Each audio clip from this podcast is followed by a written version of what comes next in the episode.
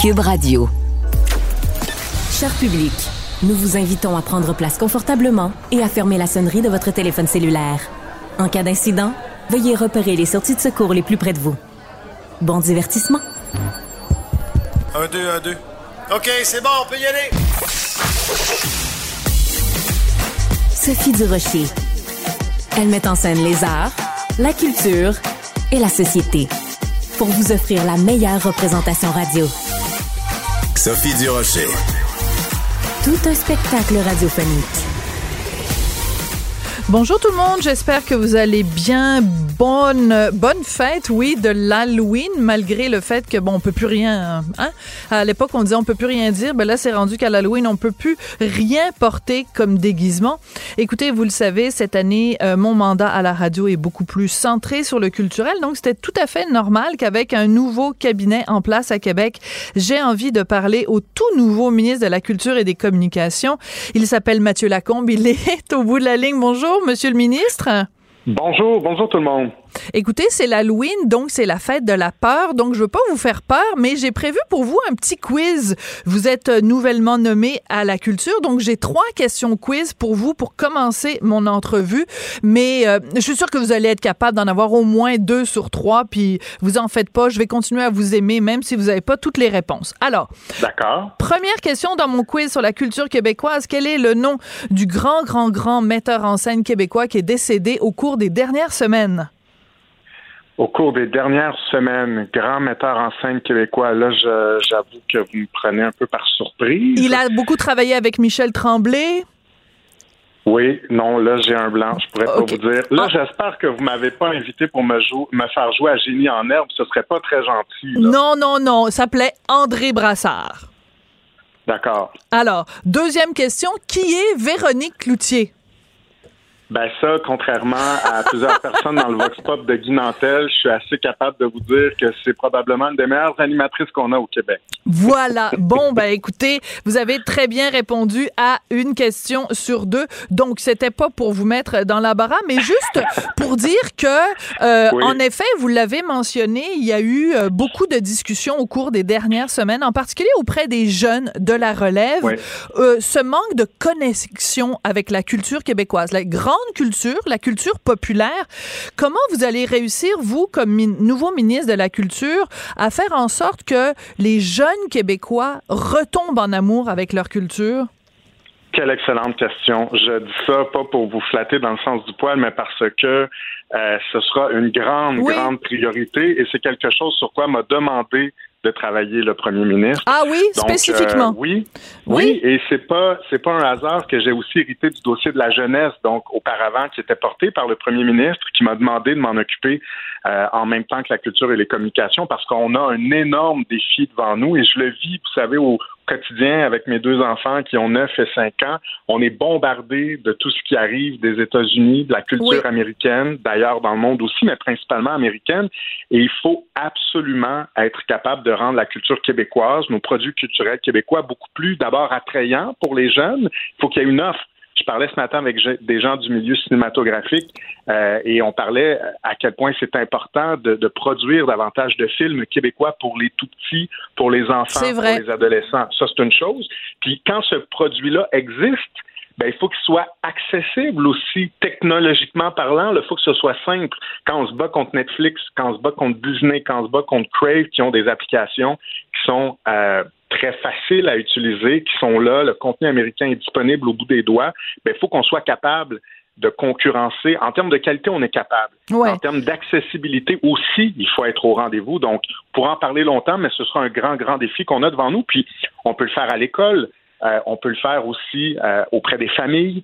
Euh, on peut le faire justement par le biais de la technologie, mais il faut absolument faire quelque chose parce que si on, on n'habite pas notre relève, puis qu'on on, perd une génération, ben moi je vous prédis que ce sera une catastrophe culturelle, puis on veut éviter ça. On veut éviter ça. Alors vous avez été euh, très très franc et très direct dans votre critique euh, de du fait que Radio Canada a décidé d'arrêter de diffuser le gala qui rendait hommage chaque, chaque année aux euh, au cinéma québécois. Par contre, Radio-Canada a dit, ben nous, on continue, on va de l'avant. Ce gala n'aura pas lieu. vous n'avez pas hmm. vraiment de prise sur Radio-Canada, qui dépend plus du ministre de la Culture à Ottawa, Pablo Rodriguez. Mais si vous aviez en face de vous quelqu'un de Radio-Canada, vous lui diriez quoi? Que je suis déçu et que je m'explique mal cette décision-là, d'autant plus que je suis pas le seul à être déçu et surpris d'apprendre ça parce que il n'y a pas de solutions qui ont tenté d'être trouvées au préalable. Il n'y a pas de discussion, il n'y a pas de transition, vous savez, qui a été préparée. Puis, je dois dire que si Radio-Canada a décidé de, euh, de débrancher le gala de Québec Cinéma, c'est probablement, et on s'imagine bien, parce qu'il y avait des défis devant eux, des défis qui ont jugé euh, irréalisable ou en tout cas insurmontable. Moi, je pense au contraire, ce que je répète depuis la semaine dernière, je pense que quand on a des défis devant nous, on est élu pour les relever. Je pense que le cinéma québécois mérite qu'on fasse cet effort-là. Donc, Radio-Canada vivra avec cette décision, la défendra, mais de notre côté, on est en mode solution avec les gens du milieu. Ce matin, j'ai rencontré des acteurs importants du milieu. J'ai rencontré Québec Cinéma aussi pour leur dire que non seulement je serai un allié, pour que ce gala puisse continuer d'exister sur les ondes télévisuelles québécoises, mais je serai aussi un partenaire dans toute la réflexion qui entoure ça. Pourquoi Télé-Québec diffuserait pas le gala du Québec Cinéma? C'est une question précise sur le diffuseur. Je pense que la réflexion, elle doit être plus large que ça. Où atterrira le gala? Ce, ce ne sera pas à moi ou à moi seul de prendre cette décision-là. Je pense qu'il y a tout un ensemble de partenaires qui travaillent là-dessus, qui vont travailler là-dessus, mais il y a plusieurs diffuseurs qui existent. C'est vrai qu'il y a Télé-Québec, mais on a d'autres diffuseurs aussi. Oui, ça pourrait être TVA. Puis ça pourrait être TVA, je comprends, mais Télé-Québec, c'est la raison pour laquelle je mentionne Télé-Québec, c'est Télé-Québec, c'est un diffuseur public qui reçoit donc, euh, ben, dans la grande partie de son financement, bien sûr, vient euh, de, de, ben, devient entre autres de, votre ministère. Euh, mais de façon plus large, Monsieur Lacombe, je vous poserai pas la question de savoir si vous écoutiez vous-même le gala Québec Cinéma, mais les codes d'écoute étaient étaient pas très fortes. Et est-ce que derrière ça se cache pas tout simplement un manque de connexion entre le public québécois et son propre cinéma? Il y a des gens qui sont allés voir en masse un film comme Confession, l'excellent film de Luc Picard, mais il y a aussi beaucoup de films québécois qui sont vus par des fois 100 personnes, des fois 2000 personnes, des films qui ne mmh. rentrent jamais dans leur argent. On fait comment pour euh, redonner le goût aux Québécois d'aller voir des films faits ici par des gens d'ici? Ben, je pense que c'est un grand défi et, je, perçois deux angles dans votre question. Comment intéresser les Québécois à aller en salle, ça c'est une chose, mais comment ensuite intéresser les Québécois à regarder le gala qui célèbre le, cinéma québécois à la télévision? Je pense que ce sont deux défis euh, qui euh, sont distincts, mais qui en même temps ont peut-être des solutions communes.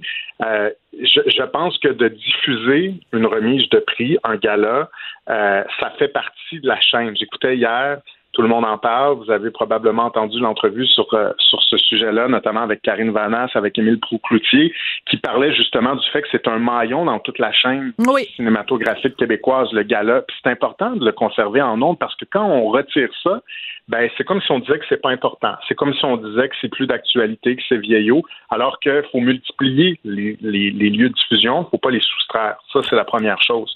Ensuite, c'est vrai qu'il faut aussi être intéressant.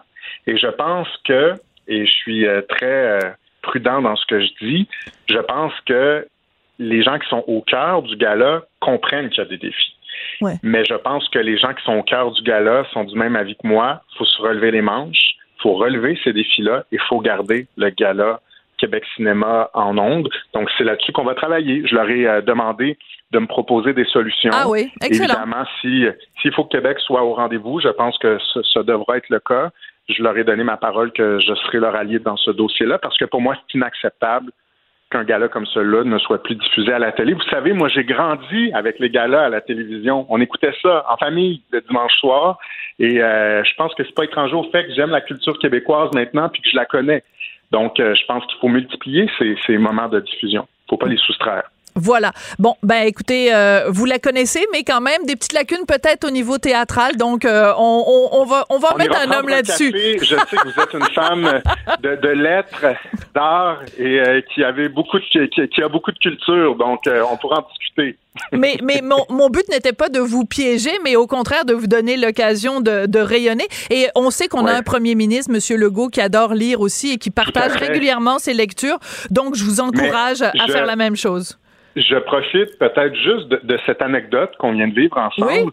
Pour vous dire que ça illustre aussi le fait que je suis un jeune ministre de 34 ans. Évidemment, il y a tout, euh, il y a tout euh, un bagage culturel qu'on a au Québec qui est important de connaître, qui traverse les générations, c'est vrai, mais je pense que ça illustre aussi bien le fait que les jeunes d'aujourd'hui n'ont pas nécessairement les mêmes références culturelles que les jeunes, je veux dire que les jeunes d'hier.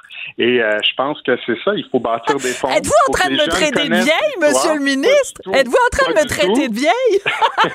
Pas du tout, mais je dis que vous avez un bagage culturel qui est différent du mien. Oui. Et euh, des références qui sont différentes, même s'il y en a certaines, comme je dis, évidemment, qui traversent les époques, qui traversent le temps.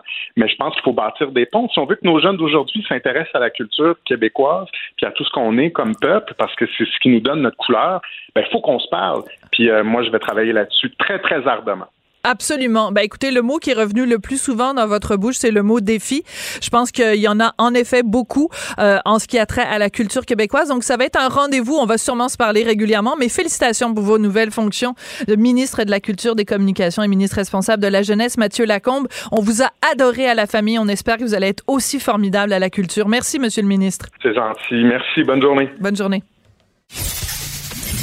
Qu'elle soit en avant ou en arrière-scène, Sophie Durocher reste toujours Sophie Durocher. Culture, tendance et société. Steve Fortin. Euh, Steve, aujourd'hui, c'est le 31 octobre. On a beaucoup parlé la semaine dernière des infirmières, de l'Ordre des infirmières et infirmiers du Québec qui nous disait, s'il vous plaît, faites attention les costumes euh, érotiques. Mais là, tu veux me parler d'une situation aux États-Unis où euh, il y a des gens qui disent, ben, on est écœurés euh, dans les universités que vous nous disiez ce qu'on a le droit de porter et pas porter à l'Halloween. Oui, c'est aux États-Unis, mais c'est un peu partout ailleurs aussi parce que euh, quiconque euh, fait une petite recherche avec appropriation culturelle et Halloween euh, verra qu'il y a des situations vraiment qui se produisent chez nous comme ailleurs. Et euh, tu sais, moi quand, quand je regarde ça, quand je regarde la situation, je, je, je juste une petite anecdote en commençant. Euh, en fin de semaine, on- nous, on est toujours pas mal la même gang à l'Halloween, une vieille gang de chums, on fait, on fait le party, on a, on a, on a du plaisir.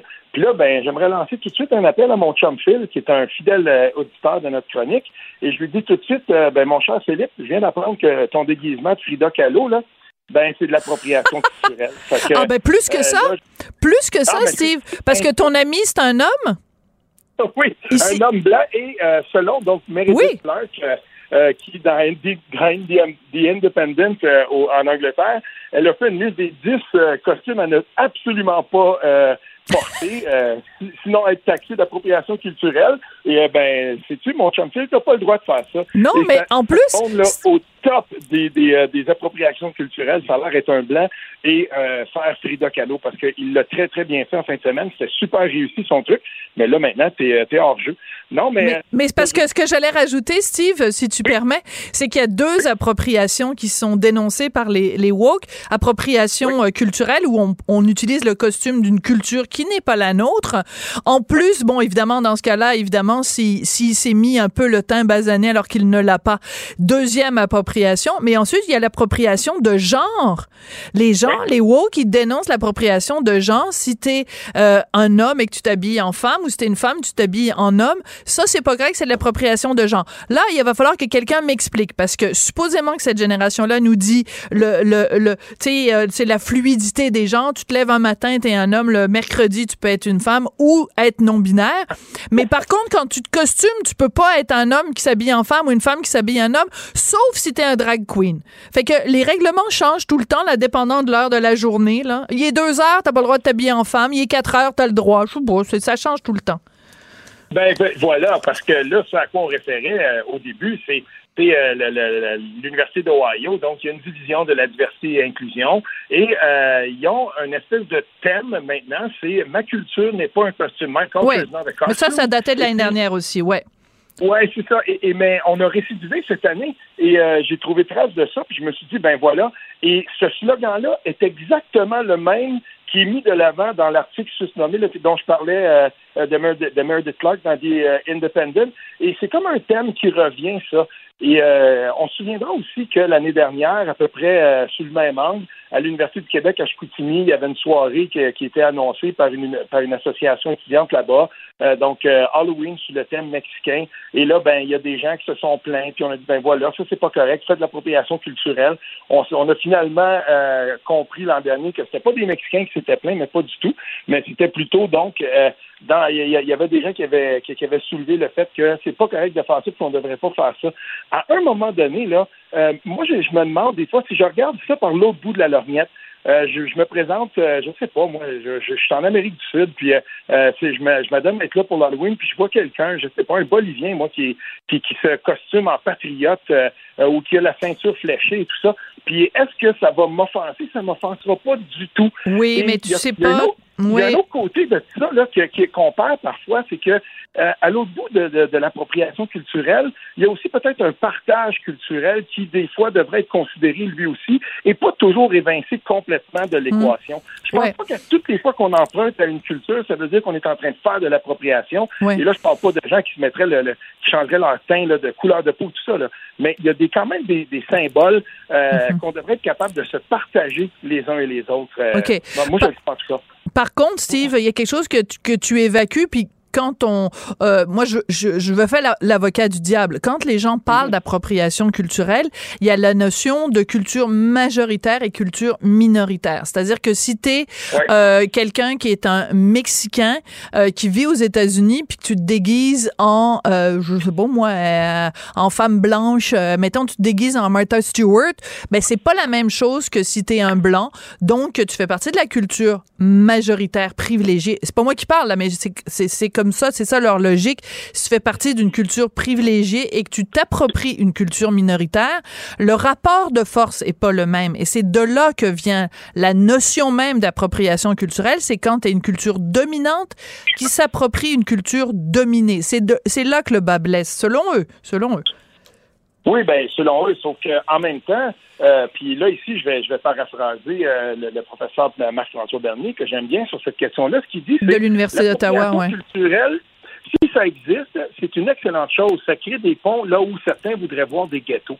Et, et, euh, et là-dessus, je comprends qu'il y qu'il y a des cultures euh, majoritaires et minoritaires. Et la culture québécoise en ça est très, très intéressante parce que elle est archi minoritaire sur le continent où elle se trouve et elle est encore pour le moment majoritaire euh, dans, la, la, dans la plupart des régions de, sa, de, de, de, son propre socle géographique. Puis quand on regarde comment on, on on, aborde cette question-là, ben, on est toujours pris dans un étau quand on vient du Québec, euh, d'une certaine façon, si on, ne regarde ces questions-là que par ce prisme-là des majorités et des minorités. Puis c'est pour ça que moi j'ai de la difficulté avec ce concept-là, et, je comprends, par exemple, dans la liste de Meredith Clark, quand, quand elle dit euh, le blackface, ou elle, euh, elle avance aussi le yellow face, euh, c'est le racisme ultime. Pour elle, ça, c'est la, ça serait comme le degré zéro. Là, tu, peux pas faire ça, puis on le comprend, ça arrive plus, ça. Mais de là à dire, par exemple, euh, qu'une personne euh, ne peut pas se, déguiser en Maharaja, comme elle le dit, ben, tu sais, je veux dire, à un moment donné, on s'en va, on va loin parce que euh, y a des costumes. Puis elle, elle dénonce le fait que, par exemple, chez elle, elle trouve des costumes tout faits euh, à l'effigie de. Puis elle dit, ben non, on devrait pas faire ça. Ou elle dit, par exemple, euh, euh ne, ne, vous costumez pas en Marilyn, euh, en Marilyn Monroe parce que là, il y a une, une, nouvelle série sur Netflix, tout ça. Puis sa vie n'a pas été un long fleuve tranquille. Ah, ah, ah, Mais à un moment donné, on est rendu très, très loin là-dedans. Puis si on commence à évacuer euh, à propos, de, à partir de, d'une morale très rigide euh, des, des, personnages euh, historiques qui on veut plus qu'on se costume, euh, ben, il restera plus rien finalement. On va finir avec des petits fantômes, puis des dragons, et il y aura plus de, de possibilités de, de se costumer en rien d'autre. Ouais. Mais attends, juste deux secondes, juste deux secondes, Steve, parce que tu as dit euh, que dans sa liste, euh, Meredith Clark disait il fallait pas se déguiser, euh, bon, évidemment pas faire de blackface et pas se déguiser en Maharaja. notre premier ministre à Ottawa, ben enfin pas notre premier ministre, mais leur premier ministre. Moi, je me considère que c'est pas vraiment mon premier ministre. Premièrement, parce que j'ai pas voté pour lui, puis en plus, il fait partie d'un pays qui moi personnellement m'est assez étranger Mais donc, euh, le premier ministre à Ottawa, il a fait les deux. Et quand il est allé en Inde, il s'est déguisé en Maharaja. Non seulement ça, mais sa femme et ses trois enfants aussi étaient déguisés en Maharaji. Et avec le petit point rouge en plus, le petit bindi euh, sur le, sur le visage. Et en plus, à trois reprises, euh, quand il était plus jeune, il s'est fait un blackface. Donc, il est, il est totalement euh, politiquement incorrect. Oui, ah, selon, oui, quand on lit cet article-là, on se dit, mais comment diable cette personne a-t-elle été capable de faire un parcours politique aussi teflon, alors que justement, en, dehors de ses fonctions, plus jeune, on lui pardonnera, j'imagine que c'est la jeunesse, et même en fonction, on se souvient de ça. Euh, quand il avait été en Inde et qu'il avait fait, parce qu'on se souvient, hein, il était costumé, puis il avait aussi euh, entamé une petite danse euh, traditionnelle du pays et tout ça. Et puis, il y a des gens qui avaient trouvé ça, ah, mais c'est rafraîchissant et tout ça, mais c'est pas tout le monde en Inde qui avait été charmé par l'expérience. Et il y a des gens qui avaient même été outrés, mais c'était la minorité. En gros, et je me souviens parce qu'à l'époque, j'avais beaucoup, beaucoup suivi ça, en gros, quand même, il s'en était assez bien tiré, le premier mais pas Au mais pas au Canada pas au Canada, il avait été ridiculisé, s'était fait déchirer sur la place publique, mais il a quand même été réélu, ce qui prouve que finalement, peu importe le déguisement, euh, l'important c'est le charisme et, euh, Trudeau est vraiment téflon euh, à ce niveau-là, même malgré ses nombreux déguisements. Merci beaucoup, Steve. Certainement, à demain. Bonne Halloween. Professeur Duduche. Avec elle, pas de retenue c'est tout en anglais. Sophie Durocher. C'est toi qui as tiré la sonnette d'alarme? Le Québécois moyen était euh, quelqu'un qui subissait et qui se disait je ferme ma gueule parce que je veux pas perdre ma job. La rencontre. Cet asservissement, cette servitude volontaire. C'est quelqu'un qui va dire par exemple moi j'étais allé à l'urgence là, j'ai attendu 6 heures, OK? La rencontre Nantel Durocher. Bonjour euh, Guy Nantel.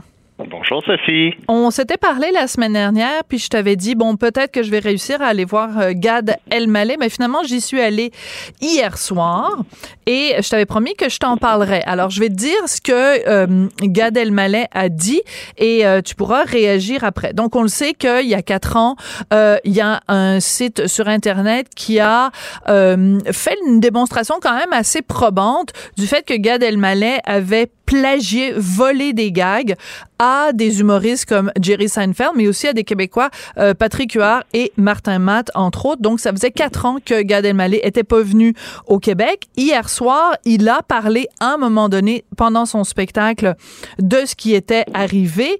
Et il a dit, parce que quand c'est sorti cette information-là au Québec, euh, il y a des gens, par exemple, des humoristes euh, qui, qui sont au bordel, là, le, le, le Comedy Club, mm-hmm. qui ont dit, ben, Gad Elmaleh est banni. Alors, il a réagi à ça en disant ils ont essayé de me bannir d'un club où de toute façon j'avais pas l'intention d'aller voir si j'ai le goût de mettre les pieds dans un endroit où il y a juste la place pour 60 personnes.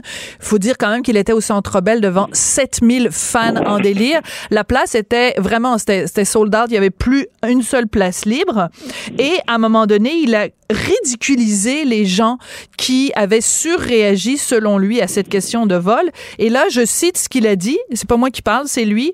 Va donc chier de la merde tabarnak. OK. OK? Et tout le long, toute la partie, alors parce qu'habituellement, tout le reste du spectacle, il parlait avec son accent normal, ou il prenait l'accent marocain, ou l'accent algérien, ou l'accent tunisien. Et là, quand il a fait toute cette section-là, il prenait un accent québécois pour on sentait tout le long, c'était très condescendant. Il s'adressait à son public comme si vous, les, vous êtes des vrais, vous, vous avez compris, vous, vous continuez à m'aimer, mais les Québécois euh, qui parlent avec euh, cet accent-là, eux, ils ont pas compris, puis eux, ils s'en sont pris à moi. Et il a dit, attends, juste pour finir ce qu'il a dit, mm-hmm. il a dit, ben, si vous voulez me punir, moi, j'en ai rien à foutre de pas pouvoir aller dans un club où il y a de la place pour 60 personnes. Si vous voulez vraiment me punir, bannissez-moi de chez Paris. Donc, pour ceux qui savent pas, c'est un club de danseuses à Montréal. Toi, tu as, vu le show euh, parce qu'on a beaucoup parlé de ça dans les derniers jours par rapport à, moi, puis on a souvent parlé de ce sujet-là par rapport à des gens comme Sugar Sammy ou même Martin Matt ou des gens comme ça.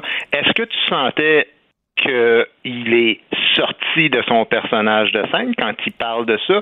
Est-ce qu'il y avait de l'autodérision dans certaines blagues où il s'accusait lui-même, oui, bon, euh, j'ai copié des trucs, ou en exagérant le fait de, par exemple, moi, si j'avais été lui, j'aurais copié euh, des gags dans ce nouveau show-là qui était évident là, que, que ça, aurait été évident que ça venait pas de lui ou des trucs comme ça, ou tu sentais qu'il a, fait une parenthèse pour régler ses comptes? Moi, c'est une parenthèse pour, euh, en fait, remettre les pendules à l'heure. Puis il a, il a parfaitement le droit. On sent évidemment que ça l'a extrêmement euh, blessé, cette controverse-là. Et en même temps, ce qu'on sentait aussi, c'est que lui, en tant que Gad Elmaleh, en tant que professionnel, euh, à un moment donné, il a dit, euh, ben, je souhaite à tous les gens qui, euh, je prie, parce qu'il est, il est assez religieux, je pense, il dit, je prie pour que les gens qui m'ont fait du mal aient un jour un public comme vous. Autrement dit, je m'en fous des critiques. Je m'en fous de ce que les gens m'ont reproché. L'important, c'est que moi, je remplis mes salles sans même faire aucune publicité et il y a 7000 personnes dans la salle. Je veux juste rajouter un truc que j'ai trouvé assez rigolo. Avant que le spectacle commence, on a une voix qui nous dit, nous vous rappelons qu'il est parfaitement interdit de prendre en photo ou de filmer le spectacle de Gad Elmaleh. Et là, j'ai trouvé ça absolument hilarant parce que t'as ce gars qui, euh, sans vergogne, vole et copie des, euh, des sketchs ou des blagues de ses collègues, mais qui veut pas que les gens filment son spectacle ou prennent de photos. J'ai trouvé ça assez ironique tu as l'œil euh, pour le comique. ben écoute, euh, je sais pas quoi te dire par rapport à ça parce que franchement, la semaine dernière, on en a parlé et c'est de ça dont je te parlais, c'est que je le trouve pas sincère dans ses semi-excuses parce qu'il s'est même pas vraiment excusé. Il a juste dit de toute façon qu'il avait aucun regret parce qu'il n'y avait pas d'intention malicieuse. Alors, il a semi-reconnu, disons qu'il a copié, mais il a comme pas le choix. Il y a des vidéos euh, ben côte à côte où on voit exactement qu'il mime les, la gestuelle, il prend les blagues et tout ça. Donc, il le regrette pas. Il a fait son argent et sa notoriété avec ça. Et là, ben, il se construit un nouveau show en disant, ben, manger euh, de la menthe, tous ceux qui trouvent que de voler, c'est pas correct. Alors, euh, ben, qu'ils vivent avec, parce que, que si je te dise, euh, oui, il va remplir ses salles, il va continuer d'avoir ses adeptes. Visiblement, il y en a au moins 5000 au Québec tant mieux ou tant pis pour lui, mais ça en dit quand même long sur la sur la morale euh, du gars ou en tout cas son sens de l'éthique. Euh, je te dirais que la majorité des humoristes vont, vont carrément euh, l'ignorer quand ils vont le croiser maintenant. Ouais, ouais ben ça ça c'est clair et je pense que le message quand il dit va donc chier de la merde tabarnak, c'est un petit peu un message aussi au milieu de l'humour québécois qui le lui rend bien de cette façon-là. Écoute, mm. on avait prévu passer un petit peu de temps sur Gad Elmaleh mais pas toute notre chronique, enfin pas mm. toute notre rencontre rencontre. Euh, on avait envie de parler de Taylor Swift. Mm. Euh, est-ce qu'elle est grossophobe? Explique-nous un petit peu c'est quoi le contexte, pourquoi on parle de ça aujourd'hui. Ben écoute, en gros, euh, en gros, oui. Elle fait un vidéo clip sur. J'avais même pas pensé. Non, ben moi non plus, c'est sorti comme ça. Donc, elle fait un vidéo-clip sur une nouvelle chanson qui vient de sortir. elle dit qu'elle trouve ça, que c'est une de ses bonnes chansons parce que bon, il y a un aspect très personnel. Et à un moment donné, dans le clip, ben, euh, elle, elle, embarque sur un, pèse-personne, puis euh, il y a une autre version d'elle à côté qui regarde euh, la, la, balance, si on veut, et qui, qui fait comme signe de non, là, qui, qui est mal à l'aise avec le poids qu'elle a. Et là, évidemment, ben, tu connais l'époque dans laquelle on est, ça en prend pas gros. le, le, la tutosphère s'emballe et tous les réseaux sociaux la traitent de grossophobe et de tout ce qu'on veut. D'abord, te trouver grosse toi-même, c'est pas être grossophobe. Se trouver grosse, c'est un sentiment tout à fait personnel et légitime qu'une personne peut elle-même éprouver à son endroit mhm. pour toutes sortes de raisons qui seraient essentiellement euh, liées à l'apparence physique et ou à la santé. Puis c'est son droit tout à fait. Euh, euh elle a pas dit qu'il faut haïr les gros là-dedans. Là. Non, non, pas du tout. Elle s'aimait pas quand elle était grosse. Et je, je ça m'a fait penser un peu à José Godet, il y a peut-être deux, trois semaines, là, qui dit qu'il s'aimait pas chauve et qui a décidé de se faire greffer des cheveux. Ben, euh, je suis pas allé broyer en petite boule en disant, mon Dieu, il fait de la haine envers les gars qui perdent leurs cheveux, c'est dégueulasse. Il a le droit de pas se trouver beau et j'irai même plus loin la plupart des gens dans notre société apprécient plus les gens qui ont des hommes qui ont des beaux cheveux que les hommes chauves, même s'il y en a que certaines euh, femmes qui apprécient ça. Et moi, j'ai appris à m'aimer, même si je, je perds mes cheveux, mais c'est à moi de faire ce bout-là. Bref, euh, elle, a, elle a même parlé de ses problèmes elle-même qu'elle avait avec sa perception de son physique en 2020 dans un vrai documentaire. Tout à fait, Alors, elle a tout à fait le droit de faire ça, oui. Ouais, ouais, tout à fait. Euh, moi, ce que je trouve, euh, de façon générale, Guy, c'est que, ben, tu le sais, puisque tu en as été victime la, la semaine dernière, euh, les accusations de quelque chose phobe ou de quelque chose iste, c'est le degré zéro de l'insulte et aussi c'est le degré zéro de l'exclusion aujourd'hui. C'est comme une fatwa que tu mets sur les gens que tu veux euh, euh, écarter du débat public. T'as juste à dire ah t'es quelque chose ophobe. Puis là c'est comme si tu lui le pointais et que tu voulais l'écarter du débat. Euh, traiter quelqu'un de grossophobe, je vais juste rappeler un truc à un moment donné. Euh, Nathalie Simard euh, avait un problème de surpoids. Elle a décidé d'avoir une chirurgie bariatrique et elle a euh, été photographiée à la une de soit le magazine 7 jours ou le Dernière Heure. Et elle disait qu'elle était fière d'avoir perdu 70 livres, qu'elle avait jamais été aussi en forme. Ben, peux-tu croire qu'il y a des gens qui l'ont traité de grossophobe? Oui, mais en même temps, tu sais, c'est aussi le degré zéro de l'insignifiance. C'est le degré zéro des, des gens qui broient sans arrêt pour n'importe quoi et heureusement, ça a de plus en plus un effet neutre, Ouais. un effet qui n'a aucun impact. Et c'est la raison pour laquelle moi j'ai mis ma publicité, euh, la publicité du devoir dans ma publicité pour, pour leur faire un pied de nez puis leur dire Ouais. ça n'a plus aucun effet. Toutes les accusations ridicules et idiotes que vous faites à, à l'endroit d'une personne qui n'est pas ça. Et que 95% du monde la société c'est visiblement que ce, ce n'est pas la vérité, ben tu peux mettre toutes ces niaiseries-là tant que tu voudras, mur à mur, ça change rien. Puis d'ailleurs, tu sais, Taylor Swift, là, elle, là, elle a elle-même un aspect humoristique un peu boblé dans ses vidéoclips. Ouais. Euh, elle, elle- elle fait de l'humour, finalement. Tu sais, même faire un gag sur, sur les gros, là, je veux dire, on relaxe, là. C'est un gag. C'est Ben pas oui. des propos haineux. C'est pas ça des propos haineux. Le pire qui peut t'arriver dans un gag, c'est de vraiment pas le trouver drôle. C'est ton droit. Mais tu vas t'en remettre. Tu sais, je veux dire, il faut quand même faire une distinction entre une fille qui aurait fait un gag, même si c'est pas ça qu'elle a voulu faire, mais, mais, mais, mais c'est pas ça qu'elle a fait. Mais je, veux dire, c'est pas la fin du monde, un gag non plus, tu sais. Mais Ouais, je- ouais. par contre, elle rend pas service à personne parce qu'elle l'a retiré. Ben voilà!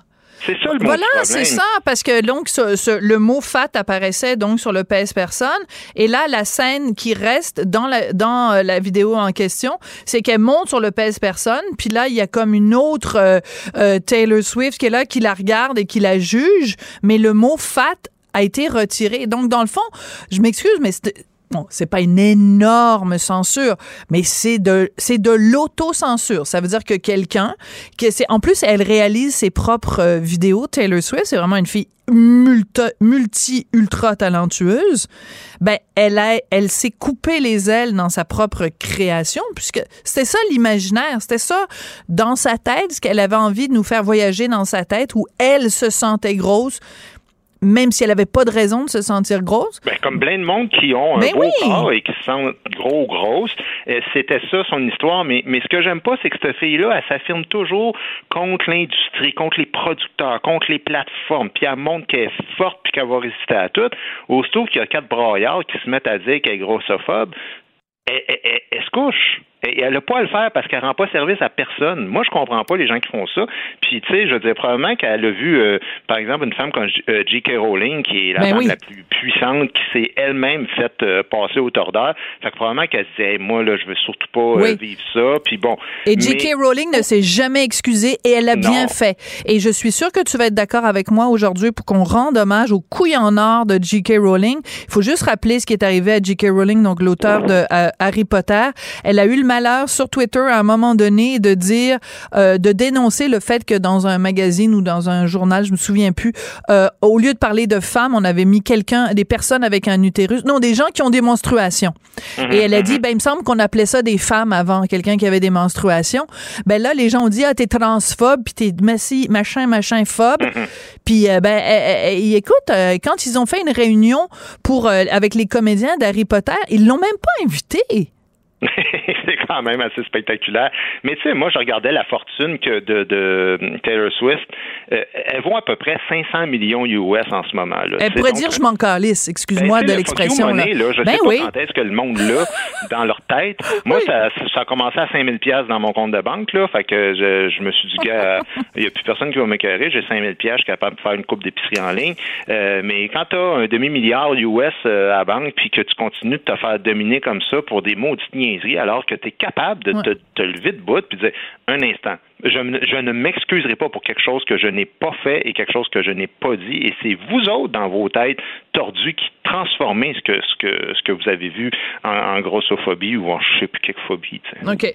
Ben écoute, je vais euh, mettre un petit peu euh, un baume sur, euh, sur ton petit cœur. Euh, T'as pété ta coche euh, la semaine dernière? À ouais. propos de quoi? Ben, à propos des néo-curés.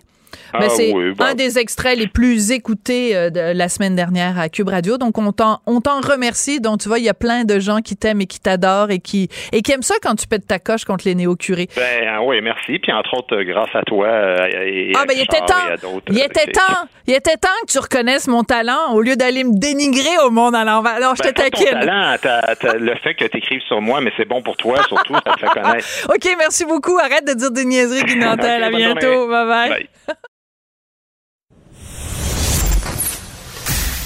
Sophie Durocher. Un savoureux mélange artistique de culture et d'information. La pile à lire de Gabriel. Alors, c'est la pile à lire de Gabrielle, Gabrielle Caron, qui est humoriste, animatrice du balado J'ai fait un humain et ambassadrice de Cube Livre. Elle revient de Paris. Bonjour. Bonjour. Mon outil de chance. Je te le dis, je suis jalouse. Alors, t'étais allée là pour le Paris Podcast Festival, parce qu'évidemment, à Paris, Tout est en anglais. tout est en anglais. Donc, euh, ça s'est bien passé. Très bien passé. On va sortir d'ailleurs l'épisode de J'ai fait un humain qu'on a enregistré là-bas euh, dans les prochains jours. Donc, restez à l'affût. Restez à l'affût. Donc, aujourd'hui, c'est l'Halloween, on se fait peur. Rien de mieux pour se faire peur qu'un livre qui raconte l'histoire d'un tueur en série. On est dans les années 1870-1880 en Angleterre et au Canada. Le livre s'intitule L'affaire du docteur Cream. C'est écrit par Dean Job. C'est publié aux éditions de l'Homme. Gabriel, j'ai capoté ma vie. J'ai adoré ce livre-là. C'est une histoire vraie. Vrai. Une histoire vraie. Et en plus, le gars, il vient de Québec. Eh oui, il a été à McGill. Il a étudié la médecine à McGill. Donc, c'est quand même très, très proche de nous. Un petit gars de chez nous qui est allé faire des meurtres. On est-tu fiers de lui un peu? Mais moi, en toute honnêteté, là, quand j'ai regardé la couverture, j'avoue que je pensais tout simplement me plonger dans un polar. Oui, ben, on voit un monsieur avec un chapeau de forme puis euh, une grosse moustache. Oui, puis peut-être avec la calligraphie et tout, je me disais, ah, tu sais, ça va être une enquête à l'époque victorienne. Et là, je commence à lire pour réaliser que tout est vrai. Et non seulement tout est vrai, ma très chère Gabrielle, je renchéris sur toi, c'est que tout est documenté. Il y a des photos, il y a des trucs, des documents d'archives. Le gars, il est allé- le gars qui a écrit le livre est vraiment allé fouiller dans les archives de Scotland Yard. Dans, il retrace les moindres détails de Oui. l'enquête. C'est tous les documents sont à l'appui. Exact. Et ça, il le précise dès l'ouverture du livre pour dire tout ce que vous allez lire, toutes les citations sont vraies. Il n'y a pas d'interprétation. Je n'ai pas mis des mots dans la bouche des différents protagonistes. Tout est vrai et c'en est encore plus terrifiant, on Oui, dirait. Ça fout vraiment la trouille parce que donc ce médecin euh, a euh, empoisonné des femmes, la plupart du temps des femmes euh, de petite vertu, des péripatéticiennes. Des filles de joie. Tu sais, toutes sortes de choses pour pas dire des guidounes. Oui. Des prostituées. Des femmes de mauvaise vie, comme on des dit femmes beaucoup de dans mauvaise vie. aussi. Et euh, il les empoisonnait. Donc, il y avait à l'époque Jacques Léventreur. Ben, lui, c'était Jack, mais enfin, pas Jack, William, le- l'empoisonneur. L'empoisonneur, exact. Et ça, c'est mentionné dans la quatrième de couverture et je trouvais que ça résumait très, très bien le personnage. Donc, on dit, Jack l'Éventreur a effrayé ses contemporains. Le Dr. Cream les a horrifiés. Parce qu'ils sont contemporains. Hein. Jack l'Éventreur euh, est arrivé quelques années avant le Dr. Cream. Et là, vraiment, tu l'as euh, mentionné au début, on est à la fin du 19e siècle. Euh, L'histoire débute, bon, aux États-Unis, alors que le Dr. Cream, qui a été condamné à une peine de prison à vie, soulignons-le, est relâché après 14 ans, parce que, bon, on le, on le découvrira plus tard, je vends pas de punch, là, mais euh, pour tout un jeu d'influence et de d'argent et tout, bon, il est relâché, part pour Londres et s'en va tuer des gens. Donc, euh, c'est vraiment un très, très gros un résumé. beau programme, un beau programme.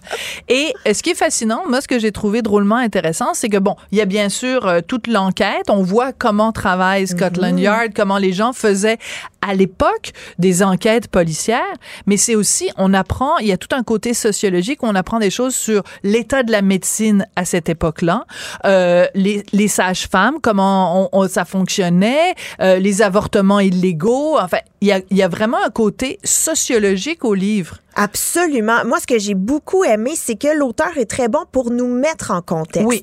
Donc, il y a au début, il va nous parler de Sherlock Holmes parce que Sherlock Holmes était nouveau à l'époque.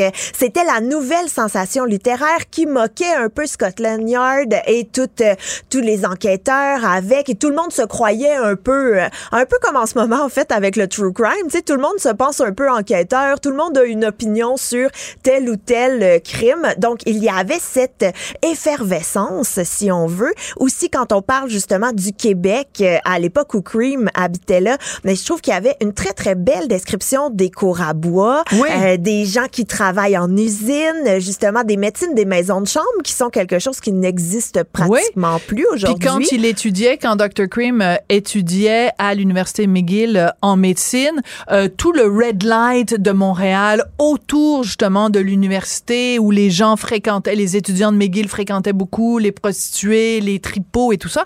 Vraiment, il nous fait revivre euh, ce qu'était Montréal en 1878. Là, c'est fascinant. Oui, vraiment, vraiment, vraiment. Et tu l'as mentionné aussi, euh, avortements illégaux, parce que le Dr. Cream a un peu, si on veut, misé là-dessus pour faire rouler son cabinet euh, de, de médecine.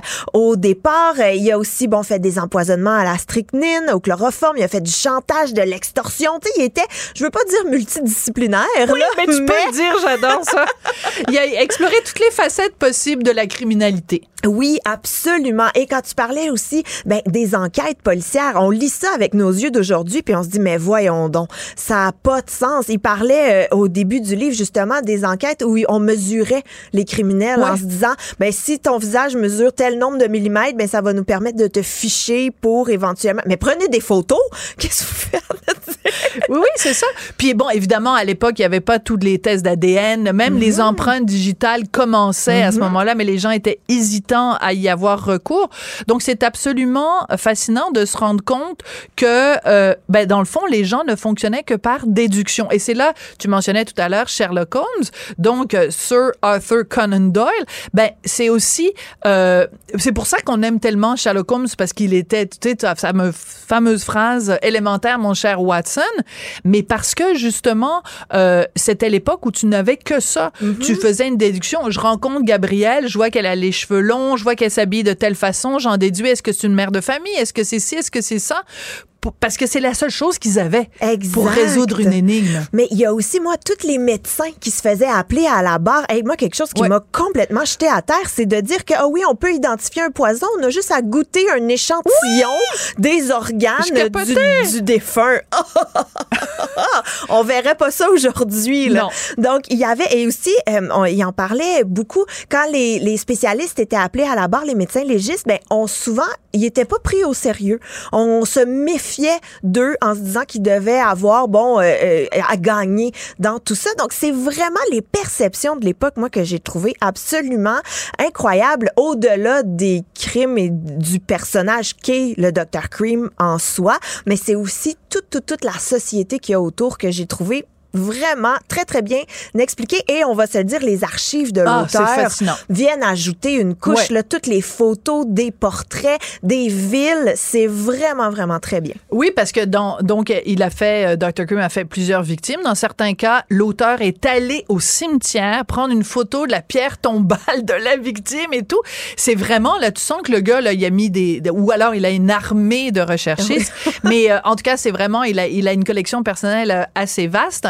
Et tu sais, des fois, on lit, on va lire un essai où on développe une idée, on va lire un roman euh, qui est vraiment dans le domaine de la fiction, de l'imaginaire. Ça, c'est comme regarder un documentaire mais écrit. Oui. Et, euh, et, et, et c'est absolument euh, passionnant. Écoute, Richard, il capotait parce qu'à chaque fois que j'avais deux minutes de livre, je disais, j'ai pas le temps pour toi, mon chéri d'amour. Faut que je me replonge dans mon Dr. Cream. Donc, j'ai trompé Richard pendant plusieurs jours avec le Dr. Cream, mais il me le pardonne parce que c'est vraiment un livre extraordinaire. Merci, euh, Gabriel. On rappelle que le livre est évidemment disponible sur Cube Livre.